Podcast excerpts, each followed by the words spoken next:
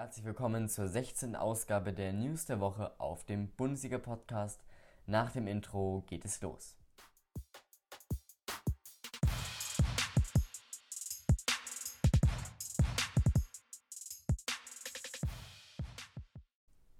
Nachdem der HSV den vierten Platz in der zweiten Liga verteidigt hat, springen nun zwei große Sponsoren ab. Zum einen der Hauptsponsor des HSV, die Fluggesellschaft Emirates und Investor Klaus Michael Kühne.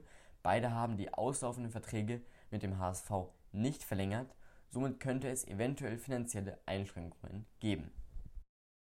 Nach einem sehr langen Hin und Her ist es nun offiziell. Manchester Citys Leroy Sané wechselt zum FC Bayern München und erhält einen Vertrag bis 2025. Der deutsche Nationalspieler hat den Medizincheck schon erledigt und das erste Training bei den Bayern absolviert. Beim BVB gibt es laut Watzke keine Neuzugänge mehr. Einer wird jedoch noch angeblich kommen, und zwar der 17-jährige Luke Bellingham. Bald keine Transfers mehr, dafür aber einen schmerzhaften Abgang. Dortmunds Leihspieler von Real Madrid, Ashraf Hakimi, wechselt für 40 Millionen Euro zu Inter Mailand. Der schnelle Rechtsverteidiger spielte eine sehr, sehr starke Saison beim BVB und seinen Abgang wird man merken. Gestern gab es das erste Relegationsspiel Werder Bremen gegen Heidenheim.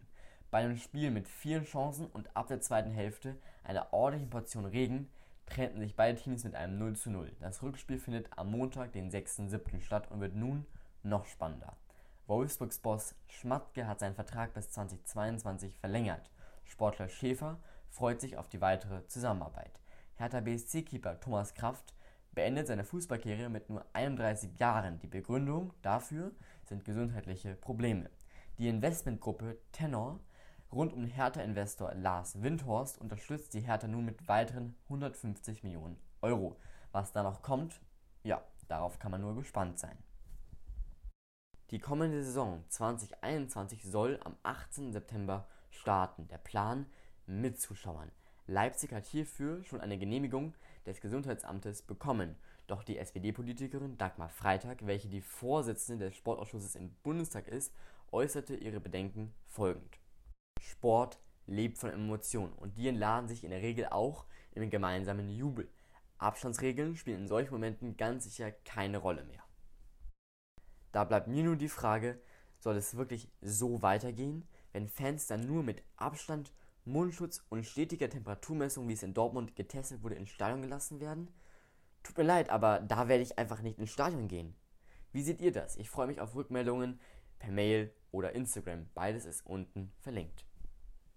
Nun noch ein kurzer Hinweis, wie es auf diesem Podcast in der Sommerpause weitergeht. Ich werde keinen festen Plan für diese Zeit haben. Ab und zu werden mal ein paar News zusammengefasst, aber mehr auch nicht. Das hat den Grund, dass ich den Fokus zurzeit auf die Entwicklung meiner Foto- und Videografiekenntnisse lege. Daher ein kurzer Hinweis, wer meine Arbeit in diesem Bereich verfolgen möchte, der kann sehr gerne meine Website besuchen und mir auf Instagram und YouTube folgen. Alles ist unten in der ersten Zeile verlinkt. Ich würde mich sehr über Feedback jeglicher Art freuen. Und somit sage ich Tschüss und auf bald, habt ein schönes Wochenende.